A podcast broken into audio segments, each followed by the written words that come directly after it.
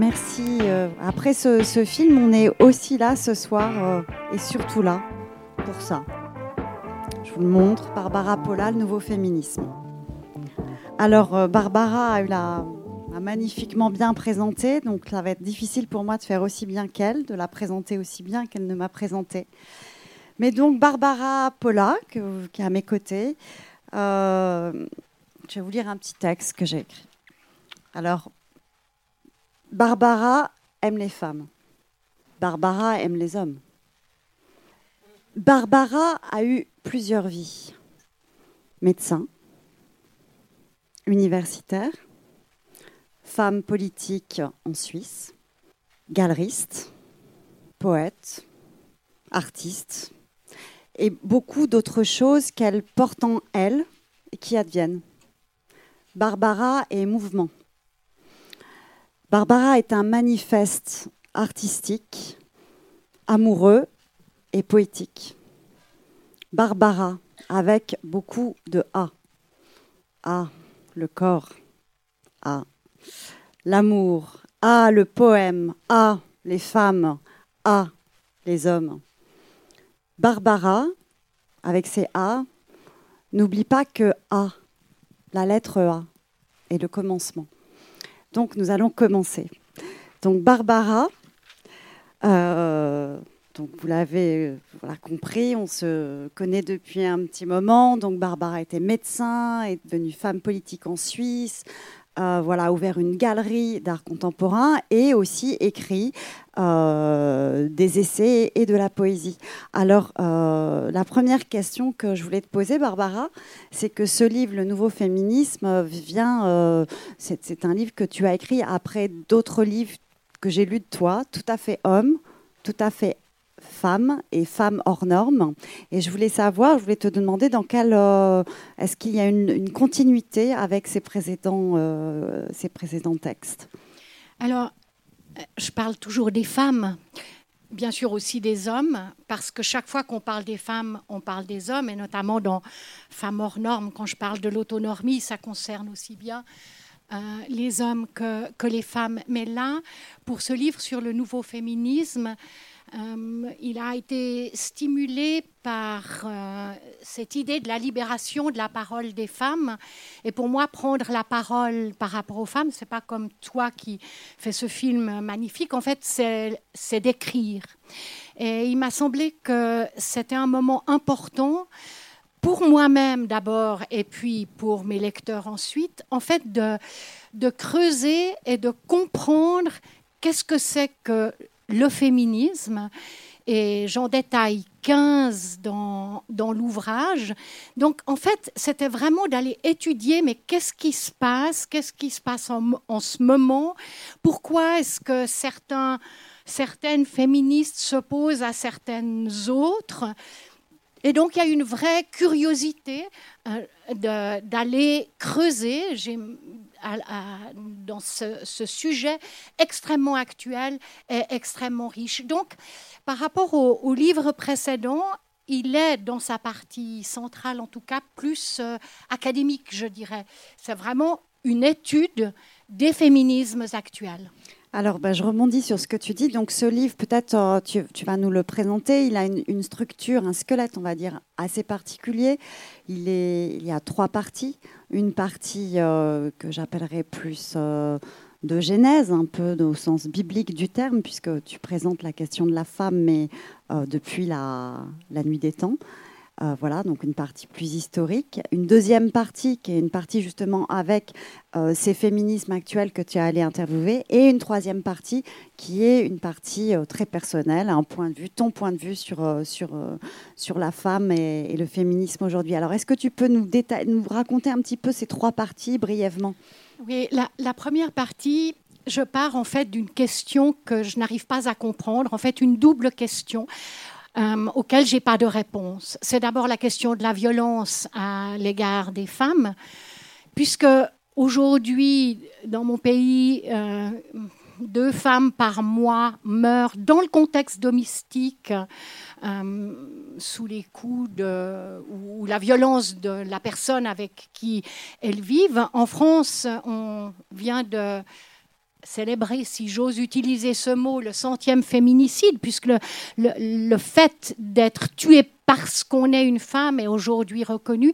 Et je ne comprends pas d'où vient cette violence, pourquoi elle s'exprime comme ça, à quoi on est exactement exposé, quelle est notre contribution en tant que femme à cette violence. Et donc, effectivement, je remonte très, très loin euh, au moment de la préhistoire pour essayer de comprendre comment ça se passait à ce moment-là. Moi, j'étais au fond de la caverne, j'allaitais mon bébé et le père du bébé était devant la caverne et j'étais bien contente qu'il soit là et puis il allait tuer le, le, le loup, le lion qui aurait pu venir manger mon bébé. Donc, sa violence, en fait, s'exerçait non pas du tout à mon égard, mais elle s'exerçait dans une protection de moi. Et donc, L'homme était à ce moment-là valorisé dans sa violence. Aujourd'hui, on est dans un contexte mais complètement différent. Et comment on en est arrivé là, je ne comprends pas, mais j'essaye après de donner quelques pistes, de savoir comment on pourrait sortir de cette situation aussi intolérable pour les hommes qu'elle l'est pour les femmes.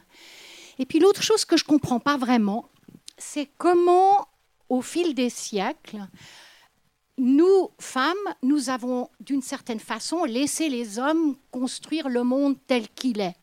Et aujourd'hui, il y a des choses qu'on veut construire, nous femmes, avec vous, hommes, il y a des choses qu'on veut déconstruire, notamment l'extraordinaire prolifération des armes de, de toutes sortes.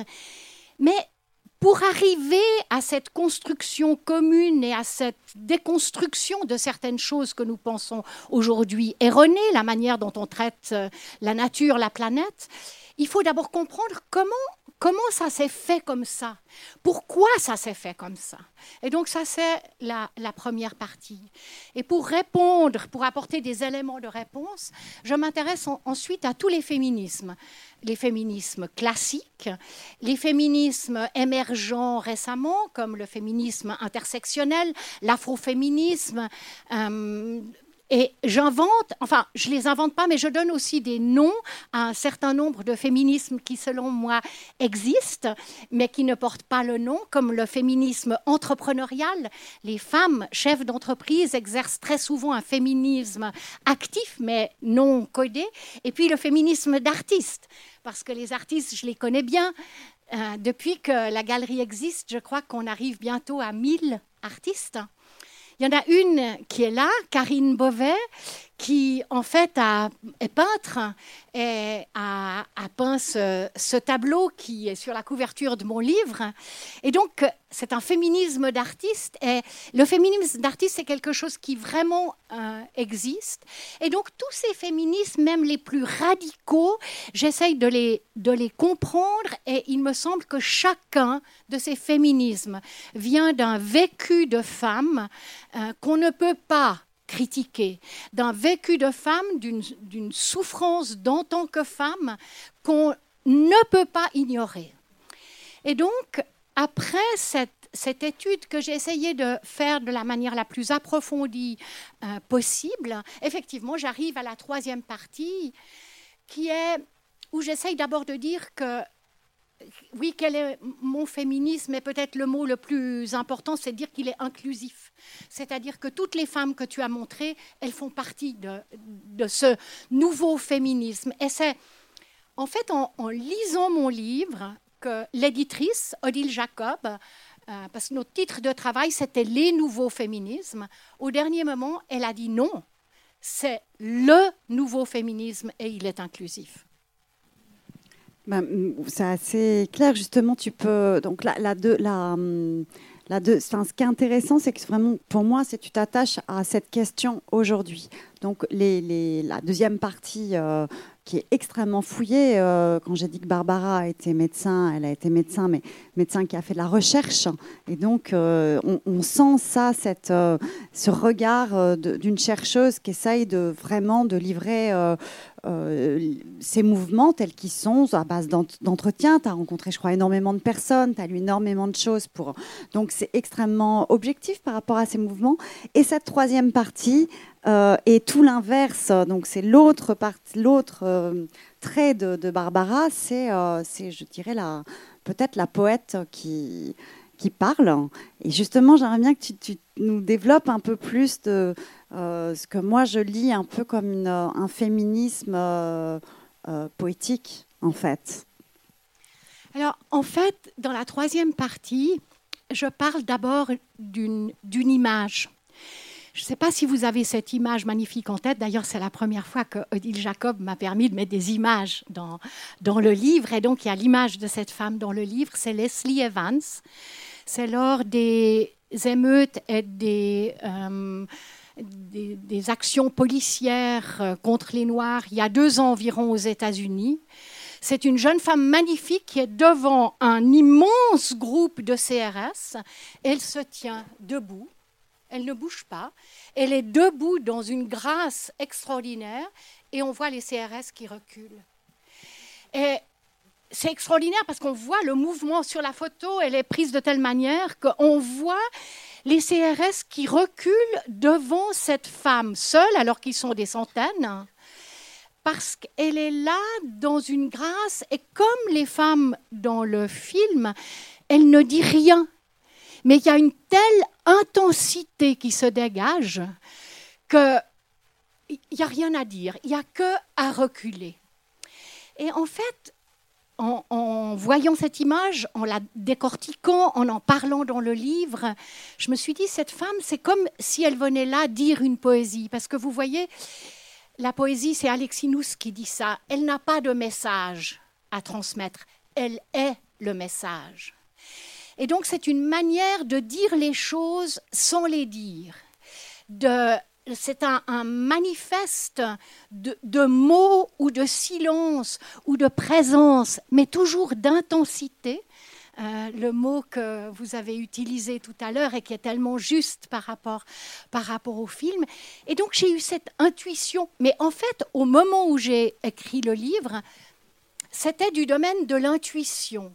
L'intuition que la poésie pourrait être un champ de bataille féministe, un champ de bataille avec des armes, mais des armes qui ne blessent pas, avec un champ de bataille sans victime mais un, champ de bataille où en fait on peut échanger, où on peut échanger aussi bien dans un érotisme existentiel partagé, où on peut aussi bien échanger les, larmes les plus, les plus cruelles, les, les vécus les plus abominables, mais un vrai nouveau terrain d'échange.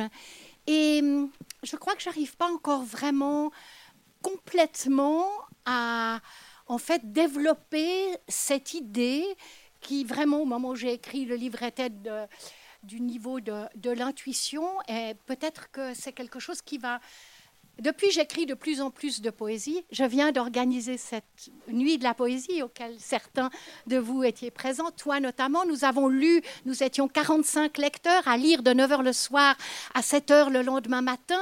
Et j'ai reçu des messages ensuite qui me confortent dans cette idée que la poésie est là ce potentiel de, nous lier à travers, même à travers les langues, puisqu'on lisait en grec et que la plupart comprenaient forcément le grec. Donc peut-être que, que, vous allez me dire, peut-être que toi tu vas me dire, quel est le potentiel de la poésie pour un, un, un féminisme qui serait ce nouveau féminisme inclusif qui inclurait tous les féminismes existants, mais aussi les hommes?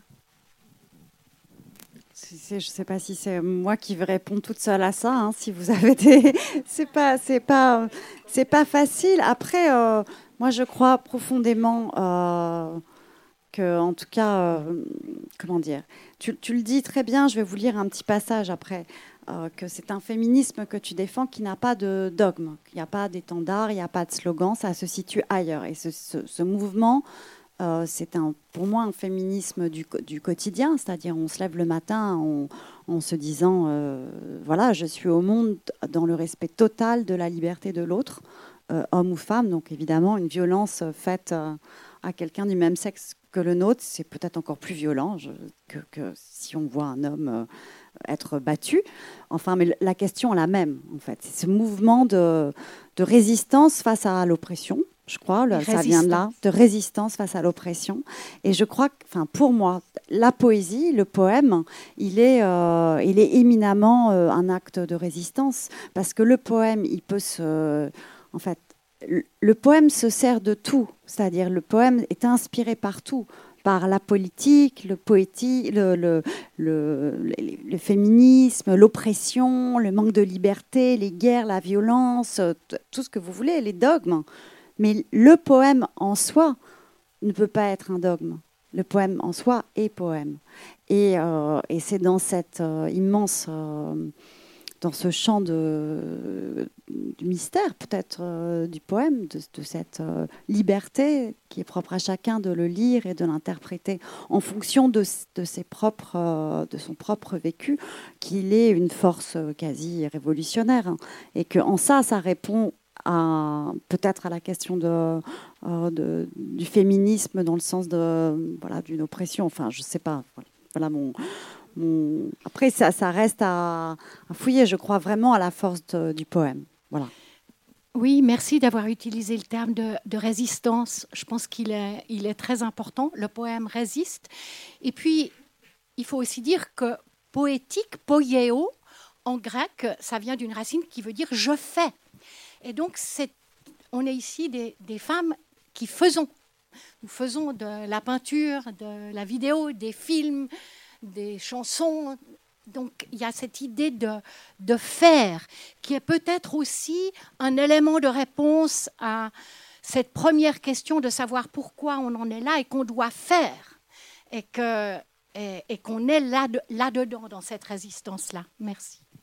Je, vais peut-être vous lire justement le passage euh, du livre de Barbara. Euh, je viens d'égarer la page, mais je vais la retrouver. Euh, pardon, je, il, y en a, quelques-unes. Hein. non, non, non, mais j'ai mis un peu ce là Voilà, pour, euh, j'avais envie de vous lire ce passage puisque après euh, avoir euh, le détail donc tous ces, féminismes d'aujourd'hui, donc tous ces mouvements qu'elle est allée sur lesquels elle est allée enquêter et interviewer, il y a un chapitre qui s'appelle Et moi. Donc elle parle d'elle et je, trouve ce chapitre très beau parce qu'il résume cette position justement dont tu parles. Je suis féministe parce que j'aime les femmes et les hommes et les autres. Je suis une féministe qui fait, comme médecin, chercheuse universitaire, femme politique, auteur dans le monde de l'art. Mais je. Pardon, j'ai pas assez de lumière. Je vois pas grand-chose. Attendez, je vais dire comme ça. Excusez-moi. Merci beaucoup. Voilà. Donc je reprends. Je suis une féministe qui fait, comme médecin, chercheuse universitaire, femme politique, auteur dans le monde de l'art, mais je n'ai pas conduit, d'études philosophiques ni historiques sur les féminismes, si ce n'est en autodidacte passionné et au cours de multiples rencontres que mes activités ont favorisées. En tant que médecin, ce médecin que je suis toujours dans l'âme, j'aime le corps, quelles que soient ses formes les moyens qu'il se donne et les choix de son habitant, propriétaire, intérimaire. Je suis féministe en ce sens que j'ai œuvré et que j'œuvre pour la liberté, en politique, dans mes vies professionnelles et personnelles. Et pour autant qu'ils m'en souviennent, chaque fois qu'une femme m'a sollicité pour un conseil, un éclairage, pour ouvrir des possibles. En réalité, je suis féministe et masculiniste. Ayant conduit des études et publié des essais sur les femmes comme sur les hommes. Souvent, je me suis fait critiquer. Pas féministe comme il faut, ou pas féministe du tout, à valoriser les, hommes, leur phallus et donc le patriarcat. Je n'appartiens de par mes engagements à aucun des féminismes précités de manière exclusive et beaucoup d'entre eux. Je soutiens chacun des féminismes que j'ai mentionnés, pour autant qu'ils œuvrent pour plus de liberté, de liberté pour plus de femmes et d'hommes et d'autres. Je suis convaincue que tout gain de liberté d'une femme est un gain de liberté pour les hommes et un progrès pour toute démocratie digne de ce nom. je suis fondamentalement opposée au dogme, qu'il soit religieux, philosophique, théorique, normatif, historique. Si mon objectif est clairement une plus grande liberté, j'hésite souvent sur les meilleurs moyens de réaliser cet objectif ou, de manière plus réaliste, de faire quelques petits pas dans sa direction. La démocratie n'est pas un dogme, et c'est là que je voudrais que nous vivions, tous et tous, en démocratie. Au pouvoir qui prend ou qui cherche à prendre, à s'imposer, je préfère la puissance qu'il donne. La troisième partie de cet ouvrage va parler de cette puissance de la joie, y compris de la joie de, séduire, de la joie de la revanche aussi, de la grâce et de la désobéissance, de la jouissance et de la poésie. La jouissance et la poésie sont comparables car elles sont toutes deux des activités strictement autotéliques. Elles ne servent à rien d'autre qu'à elles-mêmes. Elles ne confèrent aucune gloire. Elles ne conduisent à aucun gain, aucune dépense. Elles sont hors du temps et le temps cède à la jouissance. Et le temps cède à la jouissance comme il cède à la poésie. Elles sont hors du champ du capitalisme. Elles résistent. Elles sont féministes. Voilà, donc je trouve que ce, très, beau, très beau passage de, de, Barbara qui résume, je crois, complètement ta pensée. Et je pense que ce rapport à la, au poème est clair. Euh, je crois fondamentalement, enfin, je ne sais pas si tu es d'accord, mais moi je crois fondamentalement que face à toute oppression, nous, euh, êtres humains, euh, doués d'un cerveau, d'une intelligence, d'une conscience, on a toujours moyen de s'en sortir si on est dans le désir et si on croit, si on croit qu'on est en vie et qu'on est justement dans cette, ce que, que tu as appelé tout à l'heure érotisme existentiel. À partir du moment où on reste dans le mouvement, quelle que soit l'oppression, bah, l'oppresseur n'est rien. On sera toujours gagnante. Je crois vraiment à ça. Merci, merci d'avoir lu ce, passage. Et puis, évidemment, ça me donne des idées. Chaque fois qu'on parle et qu'on échange, il y a des idées supplémentaires qui viennent cette question du, capitalisme, euh, il en existe plusieurs des capitalismes, mais le capitalisme de consommation qui nous dicte nos désirs, qui, nous, cherche à nous, à, à, nous rendre captifs euh, de nos désirs, de nos images imposées, c'est évidemment quelque chose que la poésie combat activement, de nouveau, sans, sans blesser, sans, sans tuer, mais quel, combat fondamentalement et qu'on retrouve dans le film, parce que dans ton film, chacune de ces femmes, elle n'est pas dans cette situation si souvent critiquée d'objet qu'on regarde, mais chacune est un sujet. Parce que le, capitalisme par rapport aux femmes, euh, il, nous, constamment cherche à nous mettre dans la situation d'un objet potentiellement désirable. Or, dans le film, comme dans mon monde idéal, les femmes ne sont pas des objets désirables ou des objets pas désirables, elles sont des sujets, elles sont des sujets désirants. Et donc euh, ça, je pense que c'est quelque chose, c'est évident. La poésie, si vous voulez vraiment faire quelque chose où vous êtes sûr que vous allez jamais gagner de l'argent, vous faites de la poésie parce que l'art, voilà, parce que parce que l'art quand même, on peut rêver. Euh, euh, Karine, elle rêve qu'un jour sa, sa, toile ou ses futures toiles vont lui permettre de vivre. Qui sait Ça pourrait arriver. Mais avec la poésie, c'est du 100%. Vous êtes certain que jamais vous n'allez gagner d'argent. Et donc, pour montrer que je ne suis pas dogmatique, en fait, j'ai choisi, euh, pour, enfin, parce que franchement, je ne le suis pas. Et, d'ailleurs, j'étais très étonnée que Odile Jacob ait accepté cette image pour la couverture d'un livre sur le nouveau féminisme. Parce que quand même, Enfin, d'abord, il est beau ce tableau, mais il est drôle et il va à l'encontre de tous les dogmes, euh, disons, et il n'est pas du tout dans l'image qu'on pense au départ quand on pense féminisme. On va pas voir forcément des talons très hauts, une bouche super maquillée ouverte, encore que ça ressemble un peu à la bouche euh, d'Estelle quand elle chante. Hein. On voit vraiment l'intérieur de la bouche d'où vient la voix. On pense pas forcément à des fleurs qui, qui ressemblent à des vulves. Donc, Karine, dis-nous deux mots de, viens nous dire deux mots de ton féminisme à toi. Karine vient exprès de Genève ce soir pour être avec nous euh, et échanger quelques mots avec nous. Donc, euh, pour moi, le féminisme, c'est aussi avant tout la liberté, enfin aussi la liberté d'être une femme, mais aussi la liberté de pouvoir euh, se promener dans la rue comme on veut sans avoir peur de se faire agresser. De pouvoir euh, se faire respecter, euh, peu importe euh, son apparence. Pour moi, ce serait hum, ça, en fait, dont je rêve, enfin, pour un monde où, voilà, où les femmes seraient vraiment libres de faire ce qu'elles veulent. Et en fait, souvent mes tableaux, dans mes tableaux, j'utilise beaucoup de symboles qui sont, enfin, qui font référence à notre société. Par exemple, si on regarde les chaussures à talons, les, les rouges à lèvres, c'est des objets que les femmes utilisent régulièrement, mais en même temps, c'est c'est un peu euh, chaque fois un portrait de femme. Là, c'est une femme plutôt euh, fatale, une femme d'affaires peut-être. Mais après, j'ai fait d'autres portraits où il y a la jeune fille. C'est toujours des, des, petits objets, comme, par exemple comme le téléphone, qui est très important pour les, les jeunes filles actuellement. C'est toujours euh, un, comme un symbole en fait d'une personne, un portrait. Donc voilà. Merci Karine. Merci beaucoup.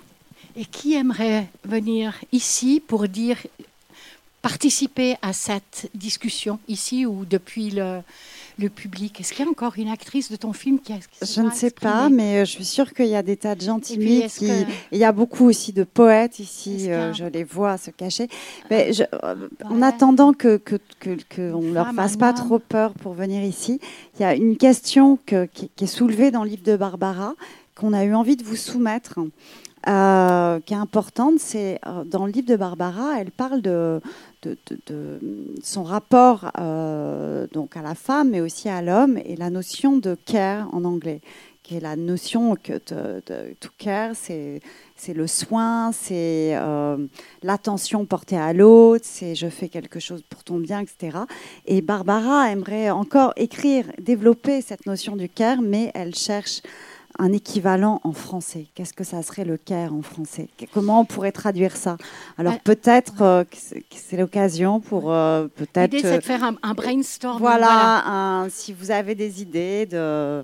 De cette... Mais peut-être tu peux nous, résumer cette question de, du care. Cynthia Fleury vient de publier dans les, les cahiers de, de, Gallimard un texte sur le care qu'elle qu'elle traduit par le soin. Mais en fait, c'est pas ça. J'aimerais qu'on crée un nouveau mot qui veuille dire à la fois I care about you, c'est-à-dire tu m'importes, tu es important pour moi, euh, tu comptes pour moi. I care, je, I care you, je te soigne, mais qui est aussi le care pour l'environnement euh, global, euh, qui contient aussi la notion d'amour et en fait, je ne sais pas comment traduire ce mot. Si vous me trouvez ce soir le mot idéal en français, parce que je trouve que c'est quand même dommage euh, d'utiliser le terme care, parce que d'une certaine façon, c'est dire, mais la langue française n'a pas un mot pour dire ça, ou nous ne pourrions pas inventer un mot pour, euh, pour le dire à la française. Je veux dire, les Français, ils, nous il care, mais comment, comment le dire? En tout cas, je crois que c'est le mot qui résumerait la manière dont Barbara a écrit ce livre, Le Nouveau Féminisme, vraiment. C'est drôle parce que c'est le mot qui résume, mais sauf qu'il n'existe pas. Il n'existe pas encore ce mot, mais en tout cas, il résume la manière dont Barbara écrit ce livre sur le nouveau féminisme. Vraiment. Et est-ce que, je ne sais pas, est-ce que vous avez des choses à demander à Barbara sur ce livre? Je sens que vous êtes timide. Alors, je ne sais pas, peut-être on va boire un verre et puis euh, avant, je vais peut-être quand même vous lire une poésie de Barbara, puisqu'on parle de poésie et de... Voilà. Et alors, en plus, c'est un poème en anglais. Alors ça. Take me, raise me, rain me, drive me, kiss me, feed me, teach me, tell me, keep me, draw me, sky me, drone me, be me, bass me, we me, call me, dream me, dear me, love me, let me, lead me, like me, lick me, look me, lose me, moon me, star me, stare me, bring me, read me, beat me, bite me, see me, see me, dip me, tree me, try me, fuck me, cry me, night me, eat me, shit me, kill me, eat me, love you. Donc, love, love, you, you. Voilà. love you. C'était pour finir love sur you. Love You. Euh... C'est magnifique. C'est, je pense, dont au fond de nous, nous rêvons tous. Et quand... Et c'est vrai que la liberté est un, est un chemin, mais elle est de toute façon jamais atteinte. Euh, c'est vrai aussi que la liberté n'est vraiment liberté que si elle est partagée par tout le monde. Et en fait, chaque personne, chaque individu sur cette terre qui est d'une manière ou d'une autre euh, privé de liberté ou d'une partie de sa liberté ou de la totalité de sa liberté, ça nous enlève notre liberté à nous. Et donc euh, le, partage de, de la liberté, il est essentiel pour que la liberté existe, bien sûr. On va trouver, je sens qu'on va trouver. Je vous propose qu'on reste là jusqu'à demain matin 7 heures. Et au fur et à mesure, je note les mots et demain matin, on, aura trouvé la fusion de deux mots. Moi, j'ai déjà fusionné poétique et politique pour arriver au mot de poélitique. Euh, donc euh, voilà, on est sur le chemin avec la, vous avez dit la, libre justesse? Ouais. Euh, par rapport à la notion de poésie, ça, ça, a juste fait écho, voilà, je vous renvoie ça, à, dans la préface de Mahmoud Darwish du recueil La Terre nous est étroite et autres poèmes. Il y a une préface magnifique de, Darwish qui est traduite par Elias Sambar. en arabe, cette préface a un titre, elle s'intitule Le lieu de l'universel. Et dans cette préface, Darwish dit que le chemin vers la poésie, c'est la poésie, et que le poème a cette particularité d'être une forme très hospitalière, euh, en ce sens qu'elle euh, elle ouvre un espace vers d'autres formes d'expression, d'autres couleurs, et qu'elle nous fait don d'une force, même fictive. Et euh, j'ai l'impression qu'à cet endroit de, l'universalité du poème, c'est non seulement ce qu'il est en tant que poème voilà, inaliénable, etc., qui est fort, c'est enfin, ça c'est aussi fort que ce que ça procure au spectateur comme sensation, sentiment, oui, euh, sentiment euh, physique de, de, l'universel, du lieu de l'universel.